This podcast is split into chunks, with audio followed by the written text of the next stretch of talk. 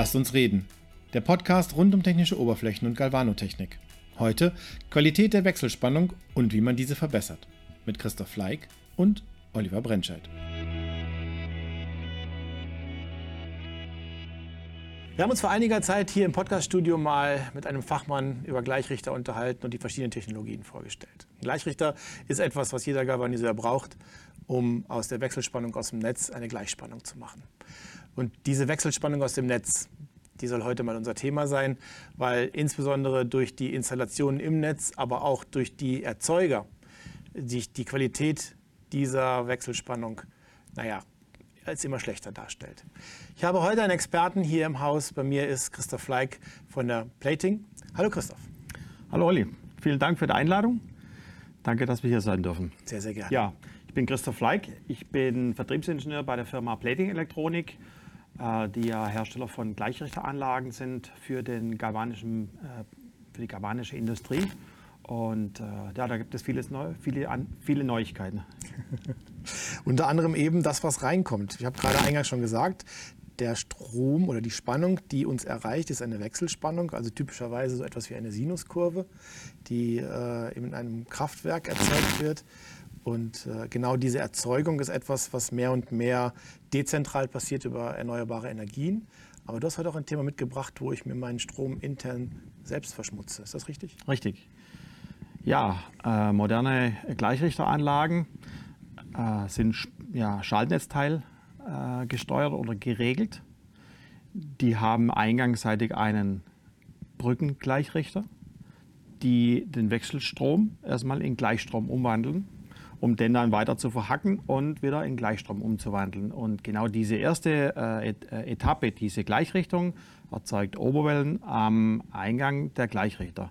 Für kleine Gleichrichter ist es relativ unspektakulär klein, aber bei mittleren und größeren Leistungen erzeugen die doch schon höhere Oberwellen, also solche verbogenen Sinuswellen im Netz. Okay, und diese Verbiegungen, die spiegeln jetzt zurück in mein Betriebsnetz. Genau.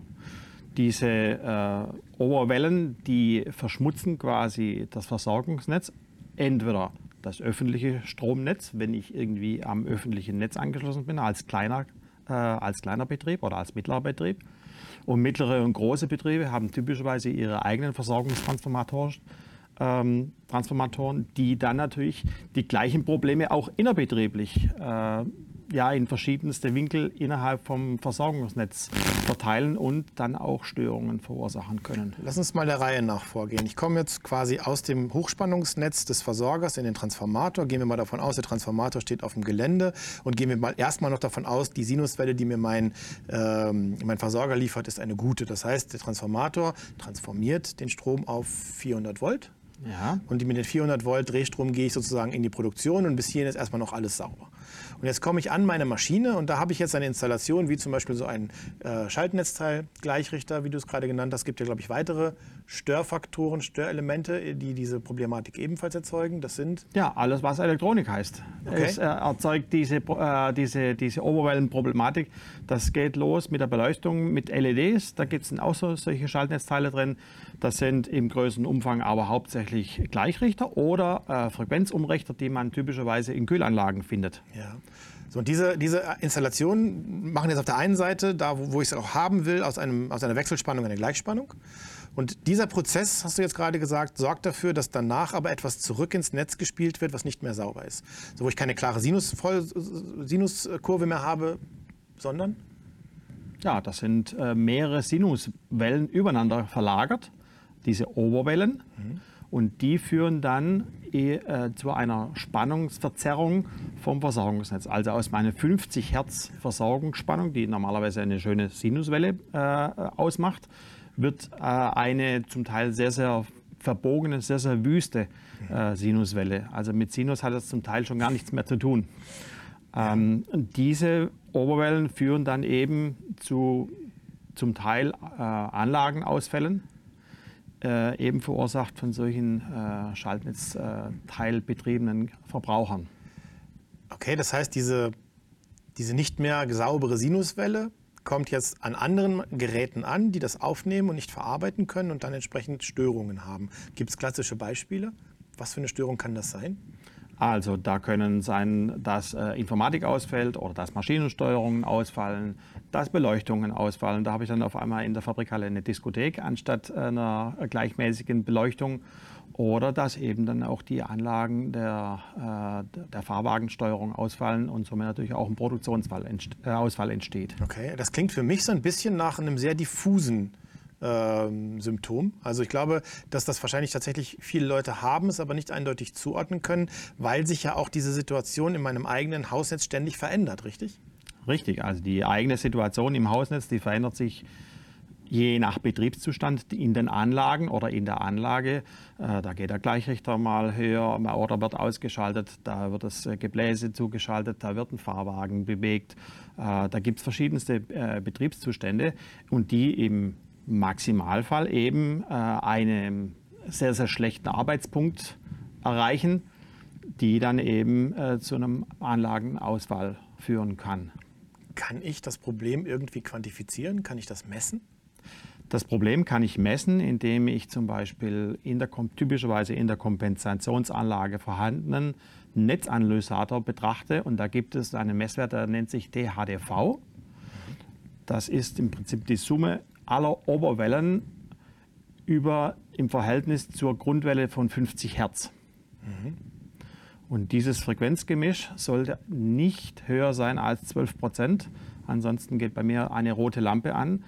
In bei der ich in kritische Betriebszustände kommen kann.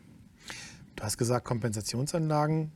Meinst du, dass die meisten bereits über eine Messeinrichtung verfügen für diesen Wert? Ich denke ja, dass äh, sehr, sehr viele Firmen über, ein, über diese Messanlagen verfügen, im Zusammenspiel mit dieser Blindstromkompensationsanlage, um äh, dort eben diese Regelung äh, zu haben, und die entsprechenden Blindstromkondensatoren ans Netz anzuschalten, je nachdem, wie viel transformatorische oder motorische äh, induktive Last ich am Netz habe, um den Cosinus Phi entsprechend äh, einzustellen. Mhm. Und diese Netzanalysatoren, die bieten mir typischerweise auch den Messwert des THDVs. Okay, also der Blindstromkompensator hilft mir gegen dieses Phänomen nicht. Nein, der Blindstromkompensator kompensiert nur die äh, Last, durch die motorische Last am Netz, damit ich den Cosinus Phi möglichst wieder in Richtung 1 bewege. Ich denke, Cosinus Phi musst du mal eben erklären. Ja, Cosinus Phi ist im Prinzip der, die Verschiebung, die, Phasen, die Phasenverschiebung zwischen der Sinuswelle vom Strom und der Sinuswelle von der Spannung. Und je mehr motorische Last oder induktive Last ich am Netz habe, desto stärker wird dieser, äh, die, werden diese beiden Wellen liegen nicht mehr ähm, deckungsgleich übereinander, sondern werden leicht verzögert oder äh, einfach zueinander verschoben. Mhm. Und der Messwert ist der Cosinus Phi. Das ist also, wenn meine Frau und ich Fahrrad fahren und sie als erster oben auf dem Berg ist und ich japsend hinterherkomme. Zum Beispiel. Dann haben wir eine Verschiebung von Cosinus Phi. So ist es. Dann brauche ich einen Kompensator, deswegen habe ich ein E-Bike. Danke.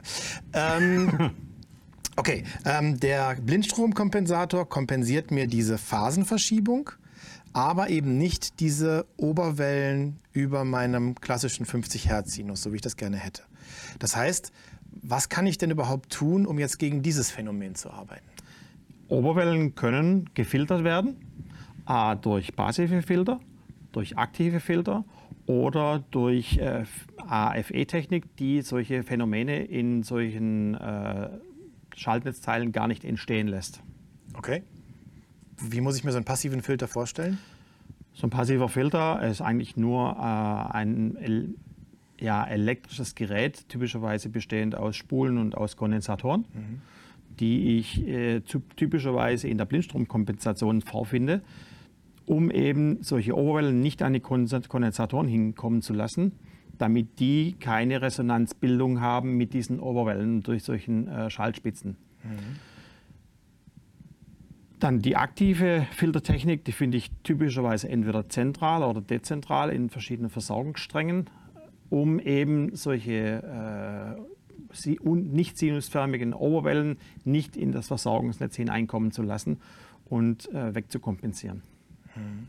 Und die äh, Active Frontend, von der du sprachst, ist wahrscheinlich ja dann eine aktive Elektronik, die aber bereits im Gerät verbaut ist. Oder wie muss ich mir das vorstellen? Genau, anstatt diesen äh, Gleichrichterdioden, die den äh, Wechselstrom in Gleichstrom umwandeln, sind es typischerweise ja, Transistoren, die sehr, sehr genau zeitgesteuert diesen Wechselstrom in Gleichstrom umwandeln und somit eben diese Oberwellen nicht entstehen lassen. Mhm. Das ist äh, speziell äh, gesteuert und geregelt, dass eben diese Oberwellen nicht entstehen.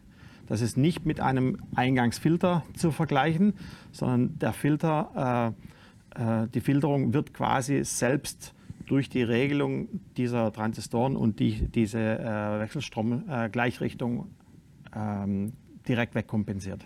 Wenn ich mir die Historie der Galvanik angucke, dann habe ich irgendwann mal aus dem Drehstrommotor über einen Riemen einen Gleichstrom erzeugt. Das war wunderbar glatt und alles war gut. Genauso der Motorantrieb, der war ähnlich gelagert über irgendwelche Stell, äh, mechanischen Stellsysteme, mit denen ich die Geschwindigkeiten von Pumpen zum Beispiel oder auch von Antrieben einstellen konnte.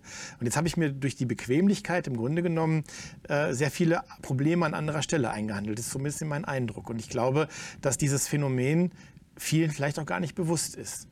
Ja, man hat quasi früher aus, ähm, aus den motorischen, gener äh, elektromagnetischen generierten Gleichströmen versucht, günstiger zu werden von der Herstellung, günstiger in der Wartung und hat und gleichzeitig eine bessere Regelung der Ströme für die Prozessbäder. kleiner bauen kann man auch. Ne? Und sehr viel kompakter. Ja. Ganz genau.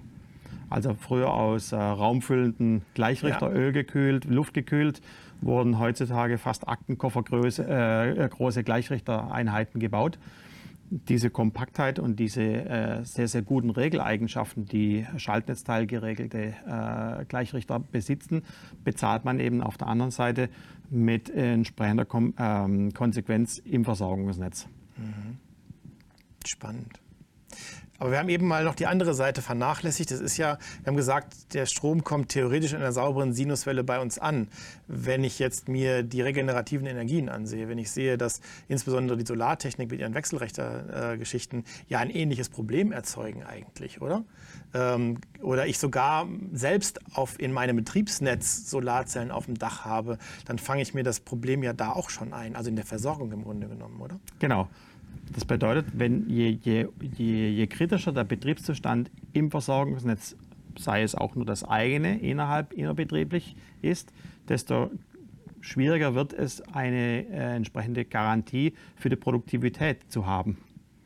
Das heißt, wir haben, jetzt, wir haben heutzutage nicht mehr diesen einen großen Generator im Großkraftwerk, der alles sehr, sehr stabil versorgt, sondern wir werden mehr und mehr äh, regenerative Energiequellen haben, Blockheizkraftwerk, im besten Fall vielleicht noch äh, Solarkraft, äh, Windkraft äh, und solche ja relativ kleinen äh, Stromversorger, die dann in das Netz einspeisen. Und somit wird das Problem immer größer, weil das Netz immer schwächer wird und immer verteilter wird.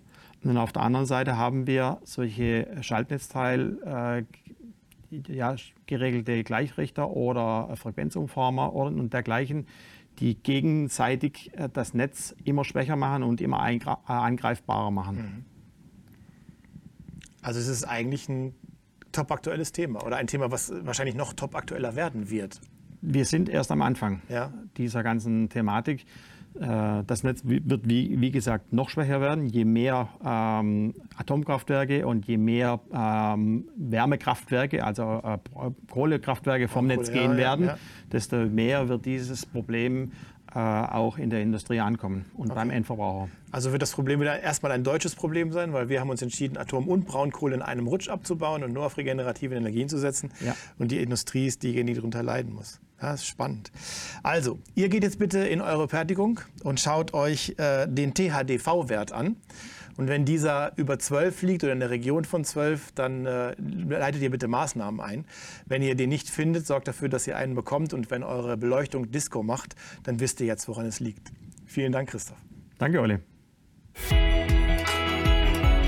Das war der Podcast der Brennscheid Galvanik Service. Beratung, Schulung, Labor. Vielen Dank fürs Zuhören. Weitere Folgen und nützliche und interessante Artikel findet ihr auf www.silberbird.de. Bis zum nächsten Mal. Euer Oliver Brennscheid.